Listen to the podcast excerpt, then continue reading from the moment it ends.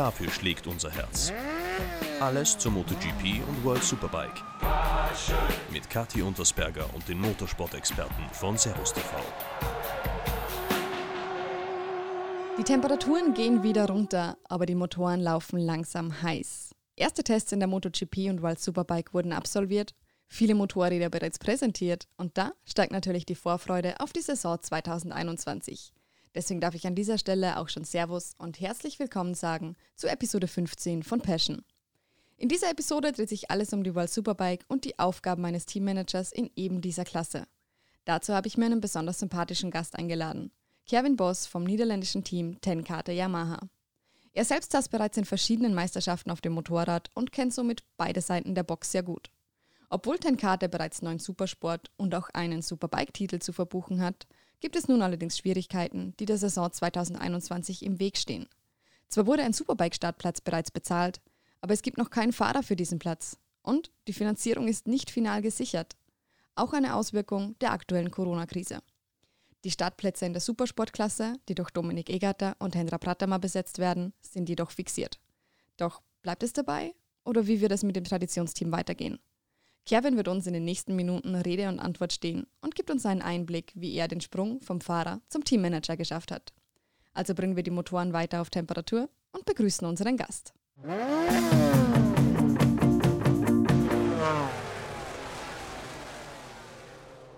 So, Kevin, it's been a long winter break already, but after last season, it was well deserved. So, how are you doing?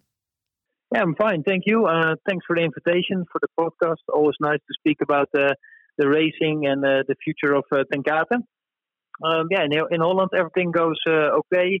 Uh, but I think for everybody, uh, it's a strange situation with the current situation worldwide with COVID. But yeah, like everybody, we make the best from it. It is. So, despite everything that happens right now, just like you said, around the world regarding Corona and, of course, the season preparations, you do have time to relax a little. Yeah, a little bit, uh, because uh, mainly after the season, because it was a quite hectic season uh, for us uh, as a small private team uh, for the full season in the, in the World Superbike. Mainly because uh, yeah, the the Estoril race was quite late. Um, so straight away after the last race, uh, the roller coaster started mainly because you had to secure the budget for uh, the next season, uh, mainly for Superbike. Mm-hmm. But next to that project, uh, we also started up our own Supersport team again uh, since 2014. So we had, yeah, more or less two projects running on the same time, and yeah, in the end, you think you can take some time off, but in the end, yeah, it's always a, a race against time. But um, yeah, the time off was more or less around the new year, and uh, yeah, it's good to have some uh, some uh, free time a week. oh, that's good. So, so a big to-do list for you, and uh, let's hope that you will have a little time to take a break before we're starting the 2021 season in Assen in April. Yeah, the, yeah, it's not a really necessary break for me because yeah, all the people working here in Tenkate, it's uh, it's always also our passion. So if you do your passion uh, on daily basis, then it also not feels like a real job. So you can put many hours in it, and then it still feels if you are doing something funny. So all good about the pressure. oh, I know that feeling. I know that feeling. If you love what you do, it's fine if you have to do it 24 7. Exactly. But before we get to 2021, let's talk a little about you. You're in your early 30s now. You were a rider in the BSB, the IDM, the Dutch Superbike, and even started on the World Superbike Championship in 2014. Yes. Can you tell us a little about your way to becoming a team manager? Kind of like the switch from rider to leader. Yeah, it was a quite crazy uh, switch, to be honest, uh, because I was racing till 2014. Um, and on that time, um, I was already in working inside Tenkate from 2013, uh, more or less. So I was already working inside Tenkate Racing Products and racing uh, together. Um, unfortunately, I had an, uh, a strange crash in 2014 in the end of the season, uh, what destroyed uh, my hip and pelvis. Um, that that almost cost me a year of uh, recovery. So straight away after that, the yeah the racing career or what it was on the national European level was straight away over. Uh, on that point, I uh, focused fully on uh, yeah on the work here inside Tenkate. Uh, and in a certain way, um, Gerrit Tenkate, the, the owner of the, the full company, decided to yeah to spend more time with family. So more or less go to nearby his pension. So taking more time off. Um, in the company, we have uh, Tenkate Racing, Tenkate Motorcycles, and Tenkate Racing Products. And all the companies were shared between Ronald and Gerrit Tenkate. Only now Gerrit was uh, decided to yeah go with pension or taking more time off. Uh, was there with too much pressure for Ronald to do everything, uh, all the three companies in his own? So they decided to um, uh, bring Ronald back to the motorcycle shop because yeah, Ronald was doing already the racing business for 25 years. Mm-hmm. So it was also time for him to yeah spend some more time with the family. Um, and yeah, we just uh, discussed this internally, and it was uh, like with like a joke. I said, "Hey, Ronald, maybe I can do it for you." So it started with a joke, and after some internal discussions, uh, yeah, we all decided from, hey, uh, let's give it a go. Oh, and uh, here we are, 2021. oh, perfect. Well, that's really impressive. Um, do you think that you're making some decisions as a team manager differently because you've been and still are a rider by heart? Yeah, yeah, definitely. Um, the sometimes it's uh, beneficial, but also sometimes for sure not because uh, in the beginning, you think too much like a rider, uh, but as a team manager, you need to overview the, the completely uh, situation. Mm-hmm. So sometimes you need to make a decision what is preferable for a rider or not, or for somebody in the team. But step by step, uh, time by time, uh, yeah, you yeah learn it. And of course, uh, I had Ronald the first year next to me, um, and mainly with the, the, the first year in the Red Bull Honda team, the, the official team yeah, that's a huge learning curve to yeah be straight away on the top over there, and then um, after a year you learn a lot, and then there's a solid base to uh, yeah to go ahead building and building.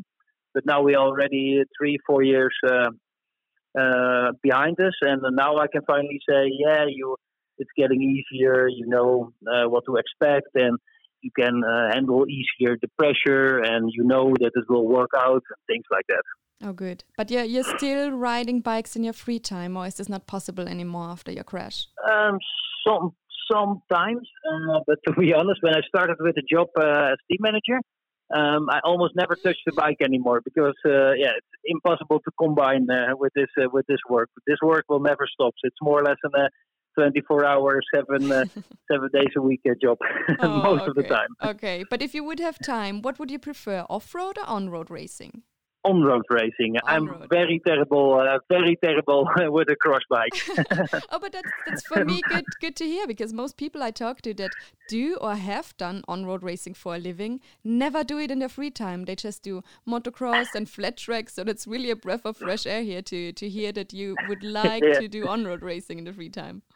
But it's good. yeah, exactly. Uh, yeah, my, my parents have forbidden me to uh, to do to use a motorcycle and an, an MX bike. So they straight away said, "Careful, you can do what you want, but never jump on an MX bike." No, okay. oh, that's that. Yeah, parents parents will always be parents. So. okay. Yeah, exactly, and uh, I tried it a couple times, but uh, I had for sure no feeling for an MX bike. okay, well then, then stay where you are. You're doing a good job. But talking a bit more about Tenkate as a team, you guys have a long and mm -hmm. impressive history in the World Superbike Championship, and you're also very popular in the paddock. What makes you as a team different in like your team structure or how you handle things? Uh, what Tenkate makes different uh, compared to the other teams, uh, because uh, the full team uh, Tenkate is more or less a family company. Uh, all the people are working now in the team are already here uh, for 10 years or longer. So we are working already for uh, many, many years with the same people. Um, like example, I'm the youngest guy who's the newest guy in the team. Mm-hmm. All the people around it are so already for so many years, but also working full time for the team. Um, the most of the teams working with people uh, working only on um, weekend base. So they fly to the race, uh, do the work on the on the track, and go home. Uh, for Tenkate, it's a bit different. Also, the same people working on the workshop next to the racing. So on that way, we try also to develop our bikes, uh, chassis, and engines during the racing season, and that's a big difference compared to other racing teams. Okay, I, I really like that. Also, um, if you talk about family, I remember that on one part of your website it says, We are family aiming for victory. So, is that the reason, exactly. or kind of the, the secret why you already have nine super sport and one super bike titles in the book?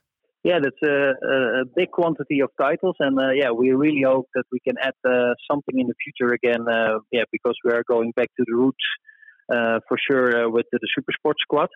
So uh, yeah, we hope uh, we can make a good impression uh, this year. Uh, yeah, in the in the class what uh, yeah makes Ten Kate great uh, in the history lines. And yeah, there, there's still room for more titles, of course. So if you already talk about it, let's switch to the upcoming season.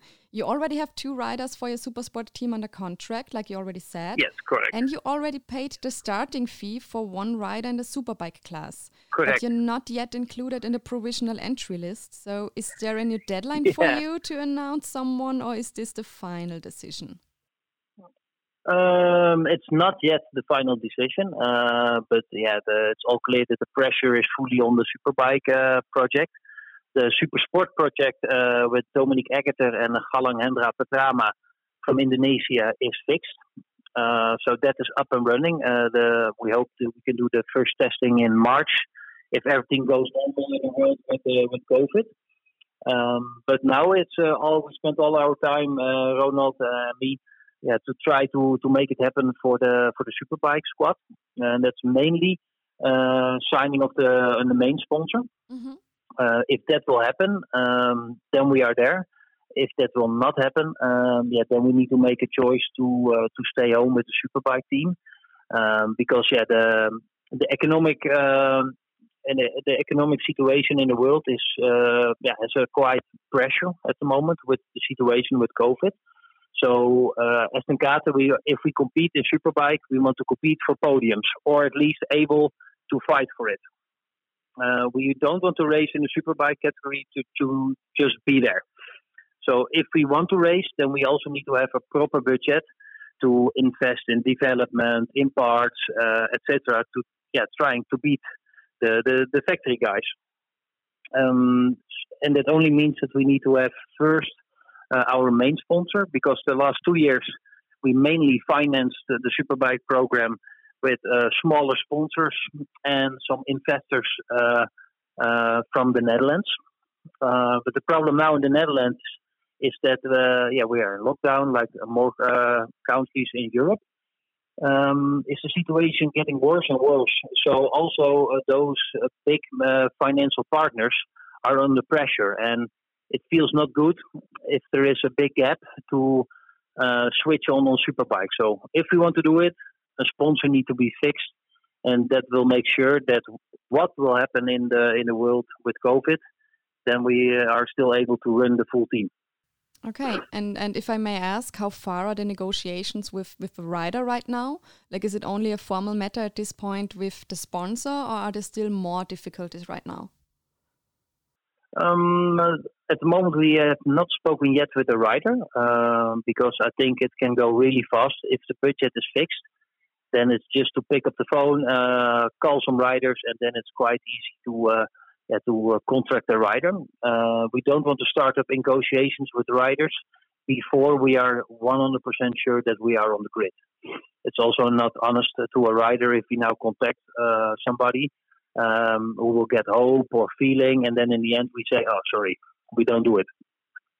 So we we wait to contact the rider. Uh, of course, we have riders on our shortlist under the speed dial uh, on the phone, of course. Uh, but the main important point is first to sign the contract with the main sponsor. If that will happen, and I'm quite confident that it will happen, um, yeah, then we can go ahead. But yeah, fully understandable. The time is ticking. So it cannot take uh, many more uh, weeks now from now. Okay, but it's already good to hear that you're confident about it. Uh, so we are looking forward to read good announcements. Um, but is there the possibility that you would need to start a little later into the season, like you did 2019, or is this out of the books? it's still uh, somewhere back in our head, but it's not preferable to be honest. okay. But uh, like example, if we decide now uh, we don't do it uh, to start uh, in April in Assen, if the normal calendar will stay, uh, and the, the the main sponsor will sign two three weeks afterwards, yeah, of course, then yeah we we are there. But we don't want to jump into the season again like two years ago, midway. So it's not preferable, but um, yeah, we just focus first on the first race. well, fingers crossed that everything turns out the way you want it in the end. But still, we will be seeing you in the paddock. Uh, for the German speaking audience, on our website, servussuperbike.com, are all Supersport races in a free live stream available. So the fans can cheer for you uh, and, of course, for Aegerter and Pratama. So, how did the decision fall on these guys? Uh, that was a uh, mixed decision uh, because in the end it all started uh, that we get uh, the request from uh, from Yamaha to try if we were interested to do something with younger riders. in the end, that was also always the start from Tenkate to pick up younger riders and then try to teach them and trying to get them up in the world standing and maybe jump with them from super sport like to superbike, like with Van der Mark, with Jonathan Rea. Um, and um, Kenan Sofuoglu, like example. Uh, from that point, we thought, ah, yeah, maybe we can uh, start up our own super sport again because we had some uh, partners who decided to help with us. So yeah, we started up uh, the negotiations uh, with Yamaha. Um, but next to that, yeah, we were looking for a guy who can fight at least for wins or the, the world title. Um, we had already some contacts uh, with Aegerter for some years uh, because yeah we tried to have him uh, sometimes on the on the superbike for some testing, so we were already in good contact. And the feeling was was straight away really good with uh, Dominique. Mm-hmm. He's uh, a young guy, no, not typical, really young, but really fresh, fresh guy, and uh, his attitude is suiting yeah, the way of working in Tenkate really good. So uh, after some uh, discussions and some negotiation, was it quite easy that we were confident that we need to take uh, Dominique as our title contender. And um, in discussion with Yamaha to sign Hendra for the for the younger rider part of the team. Okay, so what's a realistic goal for you in the super sport class? Because, like you said, um, as far as I know, Dominique, He's really ambitious, and if he sits on a bike, he wants to win. And that's also our ambition. Uh, we don't race to be there; we race for wins, and uh, that also need to be in the super sport. Uh, like you told already earlier, uh, we have a history from nine world titles in super sport. yeah, the big dream is of course fighting for the world title and achieve a tenth world title for our history. But we all know, of course, to be champion you need to have so much different aspects. You need to have some luck. Uh, yeah, a lot of things need to come together step by step to fight uh, for the title. But uh, yeah, at least it's the goal to go for uh, race wins with Dominique. It is a big dream, but let's hope that all your goals can come true. And once again, good luck, not just for the super sport, but hopefully also for a superbike season that we see you in both classes and, of course, on top of the podium. And in the end, there's just one question left. I know we won't be riding in Germany this year, but there are many German fans from your team. So, do you want to tell them anything? It's a, it's a shame that we were not able to sign a uh, German rider. We've talked a lot with some Germans. Uh, some uh, websites post uh, quite a lot of information about it, but uh, much appreciated. Always the support from uh, the German fans, and yeah, we hope to see them. Actually, to see fans again this year on track. And uh, yeah, we hope that we all have together a great season and uh, have happy smiles again on track. Thanks, uh, thanks to all.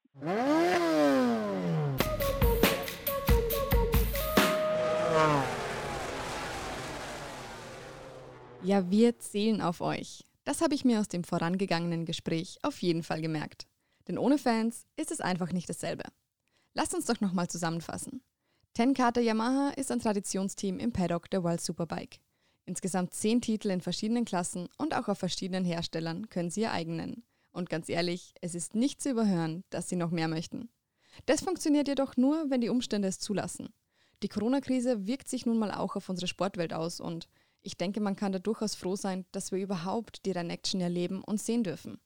Ein bisschen anders als gewohnt, ein wenig eingeschränkt, aber die Leidenschaft ist dieselbe. Und da möchte ich euch nochmal dran erinnern, egal für welches Team, für welchen Fahrer ihr die Daumen drückt, mit Servus TV seid ihr immer live dabei. In unserem Gratis-Livestream auf servussuperbike.com könnt ihr aus ganz Österreich und Deutschland die Rennen der World Supersport und World Superbike verfolgen. Letzteres sogar im TV. Also an alle Fans da draußen reinklicken und einschalten. Und an alle Fans von Tenkate Daumen drücken, dass wir bald gute Neuigkeiten bekommen werden. Wir sind jetzt schon am Ende der heutigen Episode angekommen und ich möchte euch recht herzlich danken fürs Zuhören. Die nächste Episode Passion gibt es wie gewohnt in drei Wochen, wenn die Temperaturen wieder steigen und die Saison fürs Racing und auch für uns Hobbyfahrer langsam in den Startlöchern steht. Bis dahin, passt gut auf euch auf und bleibt schräg. Servus.